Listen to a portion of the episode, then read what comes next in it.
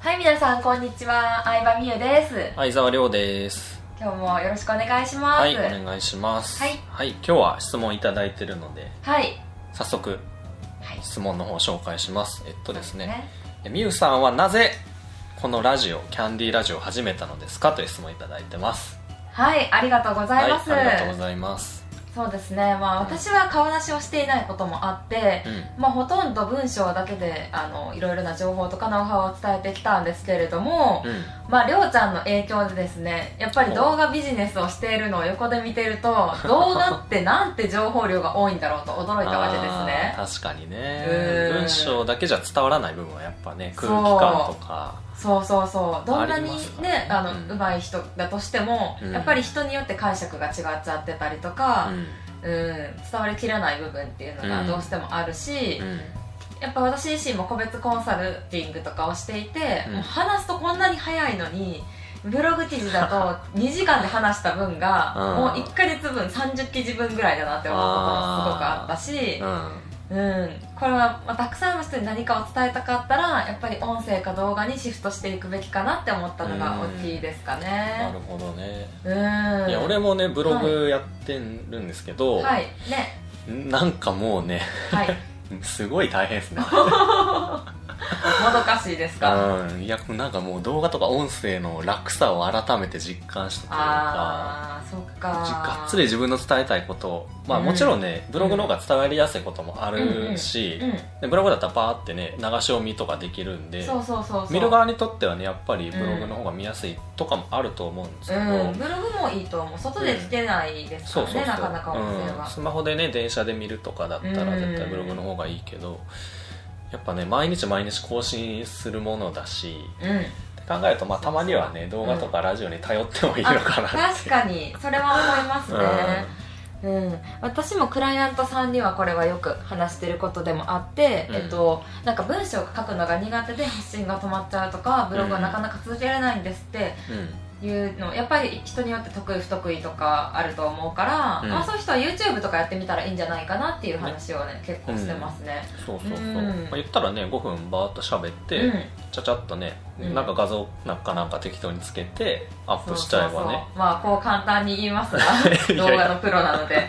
まあねでも、音声でアップするっていうのは今やってる人が少ないっていうこともあって、うん。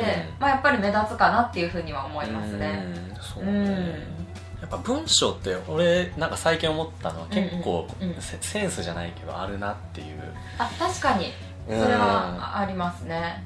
難しい部分はある。やっぱね文章うまい下手ってあるなっていうのは感じるね。うん。そうそうそう、うん。いや実際にあったらすごいねちゃんとしたコンセプトとか持ってるのに、うんブログで書いちゃうとなんかすごいあでもそれはわかる、ね拙く見えちゃうというかね、うん。うん。ちょっともったいないなっていう人あたまに。わかる、うん。なんかクライアントさんでもやっぱり会うと魅力が伝わるタイプの人もいるし、もちろん文章で輝ける人もいるし、でもやっぱりブログをやりましょうとかフェイスブックをやりましょうっていうノウハウだけを受け取っちゃってると、うん。そこであの行動が止まっちゃうのは本当にもったいないなって思うし。うん。確かにね、うん。うそうそうそう。だからなんかあの方法は何でもあるっていうのを知ってもらいたいなって思いますね、んうん。うん。そう。なんかよく今日クライアントさんと会ってきましたみたいな、うんうんうんうん。フェイスブックで写真と文字とでうん。やってる人、ね。あれもすごいいいと思うんですけど、うん。それをなんかちょっとその様子を音声とかに撮っといたりして、確かに。やったらねあね。この人こういう感じでコンサルしてんだとか、うん。すごい伝わるかなって思うんで、ねスマホで今撮れるので撮れて簡単にパソコンに取り込めるので。うん。意外と音質もいいですしね、うん、か。そうそうそうそう、うん。個別コンサルティングでこういう感じで教えてもらえるんだって分かったら、うん。さらに申し込みとかも増えると思うし、なんか今ブログとかフェイスブックだけの状態だと文章上手い人だけがうん。ちょっと得してるところがある確かにねなって思ってて。うん、あと俺が思うの音声のいいところってなんかプレゼントとして使えるなあっていうの確かにがあってそうそうそうそやっぱなんブログってすごいもう無料で読めちゃうっていうイメージがあるじゃないですか、う確かにね、うん。あるね。そこでなんか限定でメルマガ登録者の方音声プレゼントとかになると、うん。すごい魅力かなっていう、うん。メルマガ登録しててくれて資料プレゼントってなると、うん。なんか結局文字会みたいな。あーそっか、ね。うん。作るの大変な割に読まないもんね別に無料で読めるやんってなっちゃうけどうん。音声とかだったらちょっと特別感出るというかね。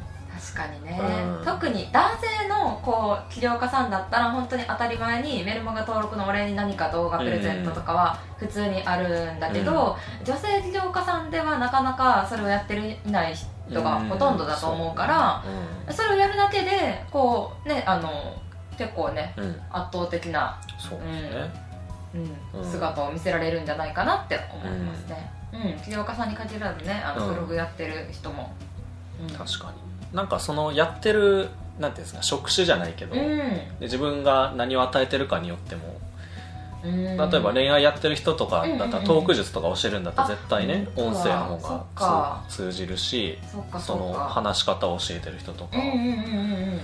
だったらやっぱりね音声の方がね伝わるっていう部分はあるのかなっていうふうに、そうですね、いや音声の素晴らしさについてすごい語ってしまいましたが まあこんな感じではいあの、音声配信を始めようと思ったわけですね。なるほど、うんまあ最初はねもう半年ぐらいかかりました。やりたいなと思ってから。あそう。はい、だから皆さんがあの重い腰を当ててブログを始めましたっていう報告もすごい嬉しくて、うん。そういう行動ってねいいですよね。新しく始めるって、うん。うん。あの私も大変な思いをして毎回始めています。皆さんと一緒で。ということでね今回のラジオはこれで終わりにしたいと思います、はい。ありがとうございまありがしたとうございます。また次もお楽しみに。はい